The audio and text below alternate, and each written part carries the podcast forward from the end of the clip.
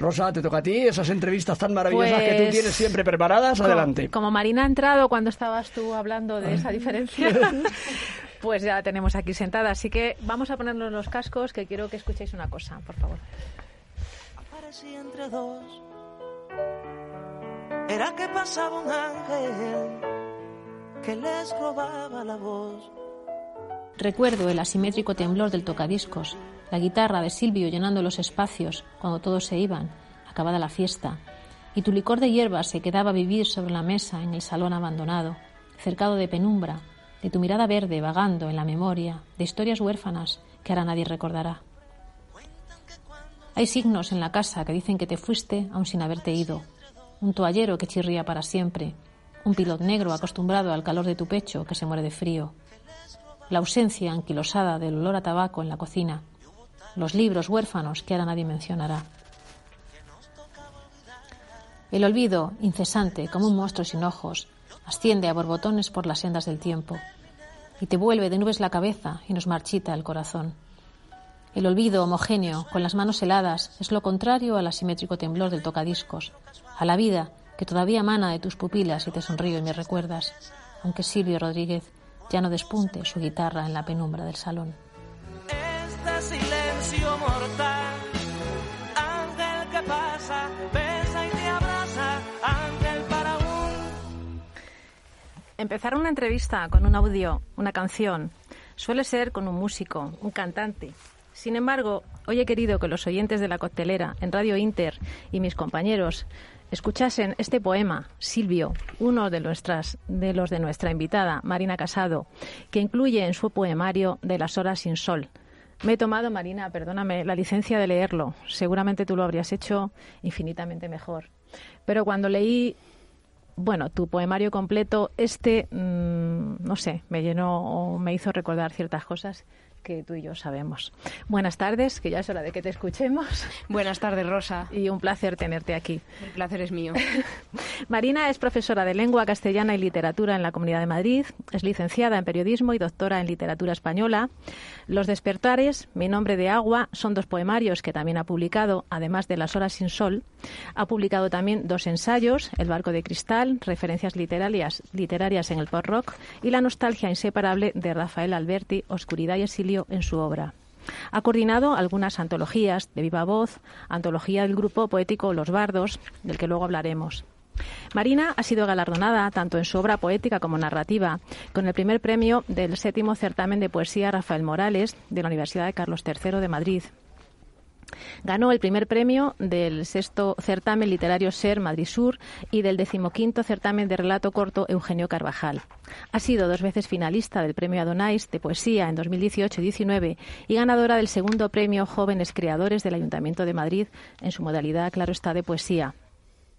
Colabora ocasionalmente con el diario El País con artículos sobre la historia y literatura relacionada con Madrid. Hay muchas más cosas que prefiero ir desgranando durante la entrevista. Así que vamos a empezar con el principio, con Marina, con este poemario de las horas sin sol. Háblanos de, estos versos, ¿cómo surgen?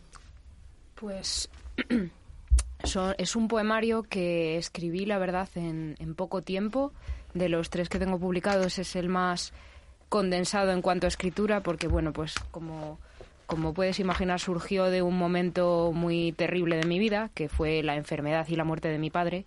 Y, y bueno, en los peores momentos siempre hay que escapar de alguna forma y yo siempre escapo a través de la poesía, de la literatura en general. Pero bueno, pues por eso tiene este título de Las horas sin sol, porque era como un eclipse en mi vida y durante todo el libro pues hago como una especie de viaje por volver a encontrar la luz en esa época tan oscura. Una forma de desahogo también. Claro, algo así. Bueno, escribir yo creo que escribimos todos. Y, y publicar, publican menos. Y escribir novelas también lo hace mucha gente. Pero escribir poesía hay menos gente que lo hace. ¿Por qué tú te dedicas también a escribir poesía? Bueno, pues yo empecé a escribir poesía, eh, primero justo motivada por mi padre, que fue mi profesor en, en primaria y me, motivó a, escribir mis primeros versos, que por supuesto eran muy infantiles, pero luego cuando en mi adolescencia empecé a leer a poetas como Luis Cernuda, Rubén Darío. Yo era una adolescente muy tímida y entonces encontré en la poesía como una forma, primero, de identificación con lo que escribían otros poetas y segundo, de, de expresión propia, porque a mí me costaba mucho expresarme y a través de la poesía encontré eso. Y ya desde ese momento, pues para mí escribir poesía es casi como, como algo más del día o de, de la semana. Eh, me salen los poemas pues a veces cuando estoy estudiando, cuando estoy en un rato aburrida esperando algo, en el metro, en fin, que... ¿Y eres consciente de, la belleza que transmites? Es que de verdad yo me he quedado alucinada. Muchas gracias, no, es, es, muy difícil, yo creo que es muy difícil escribir poesía y, sobre todo transmitir, ¿no? Y, y mm. transmites, o sea, que creo que es lo más importante, más que escribirla te lo agradezco. Yo creo que la poesía se trata de partir de una experiencia personal y conseguir un mensaje universal, es lo que intento. A mí me, ha gustado escucharte, Marina, porque cuando has dicho que era una forma de escapar, y yo creo que realmente no escapaste. Escapaste, por ejemplo, el que escapa es el que se va y se va de marcha y, se, y bebe y se droga. Al final yo creo que lo que tú viviste con tu don, yo a mí me gusta hablar mucho de los dones, es que viviste el luto de esa manera, seguramente, y fue una forma de, no de escape, pero una forma de afrontarlo, y me parece preciosa, porque al final estás plasmando tu sentir, que al que lo lee le puede ayudar también y abrir y darle un poco de luz. Y luego tengo aquí una preguntita, que es, porque romper una frase en dos renglones no hace de ella poesía, porque tener 100.000 seguidores en redes sociales no lo convierte a uno necesariamente en poeta porque sin el aliento de la retórica, un verso no pasa de aforismo u ocurrencia. ¿Qué reivindica el bardo? Eh, los, los, bardos como, como, grupo poético, pues nosotros reivindicamos que, que ahora está muy de moda la poesía, pero cabe preguntarse si todo es poesía. Es decir, que llamamos poesía muchas cosas a la ligera, ¿no? Y creo que la poesía eh, no es encontrar una frase como pudiéramos anotar en los cuadernos de cuando éramos pequeños, íbamos al instituto y nos anotábamos frases entre las amigas y tal. Eso no es poesía. Poesía es algo que encierra un mensaje más profundo y que eh, está relacionada, pues poesía es lírica, ¿no? Entonces lírica tiene que tener algún tipo de recurso que sorprenda al lector. Y ahora mismo hay cosas que se escriben que no sorprenden de ninguna forma, pero porque esos autores no conocen la tradición. Y sin conocer la tradición y sin haber leído, pues es difícil escribir, ¿no? Sí, es como, o sea, para permitirte una licencia primero tienes que conocer la esencia, entiendo, ¿no? Claro, no podemos ser tan petulantes de decir, yo voy a llegar aquí, voy a revolucionar el mundo de la poesía sin haber leído a los grandes. Creo que hay que leer primero a los grandes. como Dalí, Dalí pintó en su última vez lo que le daba la gana, pero hay que ver las primeras obras de Dalí. Claro, claro, efectivamente, sí. Bueno, y Marina, eh, tú has participado en festivales poéticos nacionales e internacionales como Vox Vives, eh, no sé si lo he pronunciado bien. Guavif. Ah, es que yo tampoco lo he pronunciado bien al principio. todavía no. eh, Rayas Poéticas, Selva, eh, ¿cómo ha sido esa experiencia para ti? Pues muy bien, yo creo que los, los, festivales poéticos y todos los encuentros poéticos, literarios en general, lo bueno que tienen es eh, que conoces gente eh, del mundillo y haces contactos porque también un poeta no se puede encerrar en su torre de marfil, digo un poeta, como digo, un escritor, un novelista, mm, no podemos encerrarnos en una torre de marfil, sino que es muy importante compartir eh, lo que escribimos, nuestras perspectivas, porque se aprende de los demás.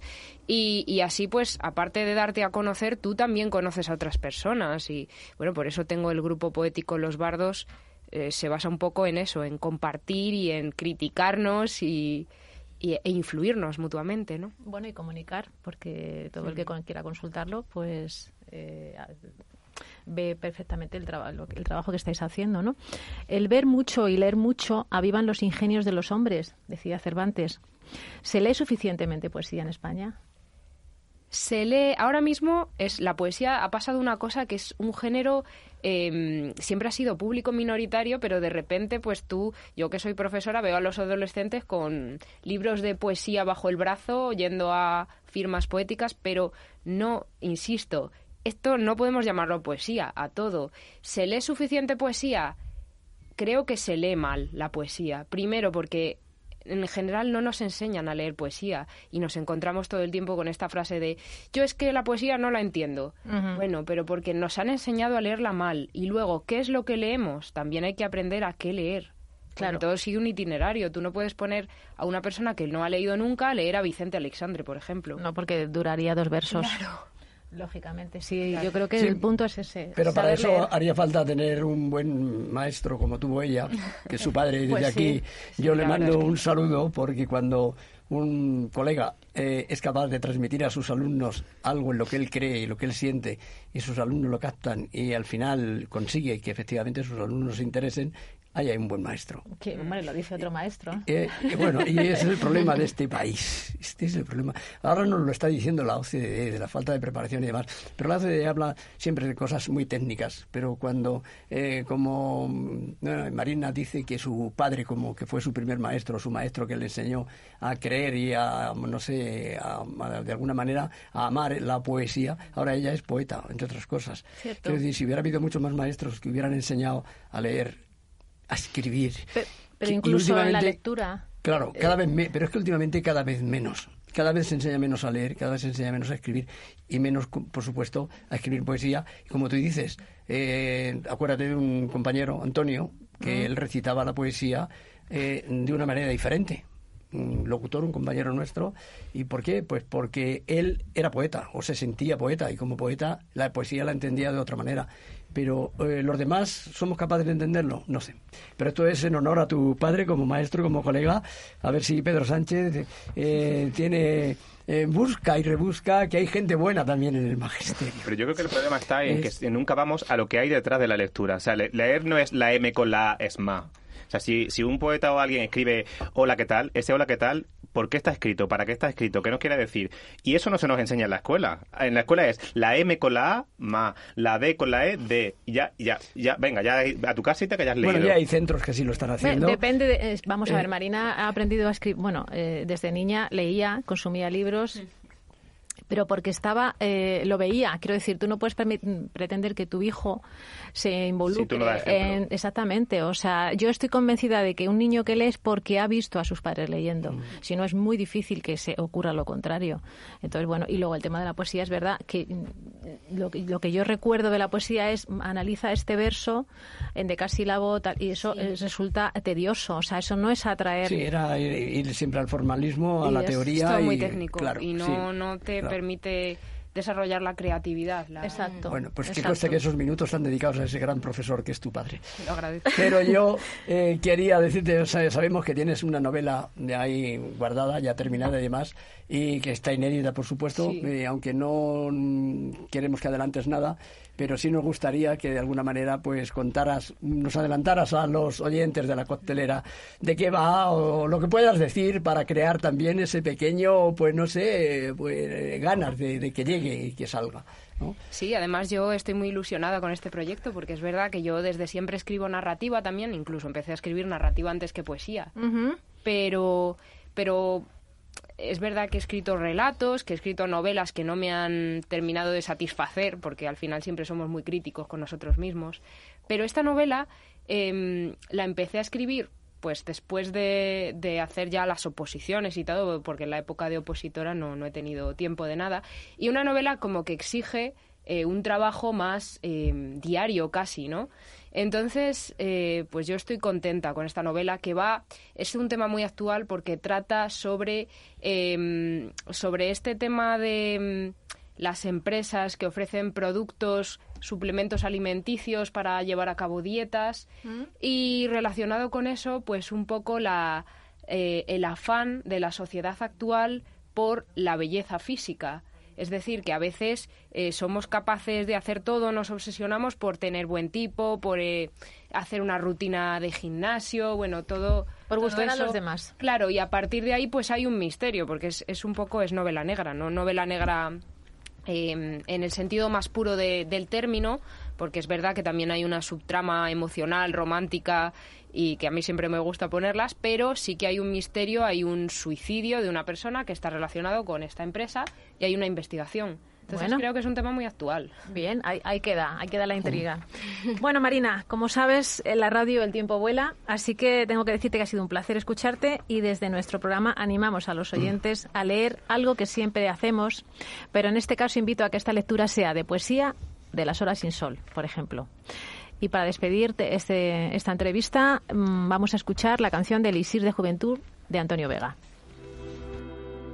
El día en que escuché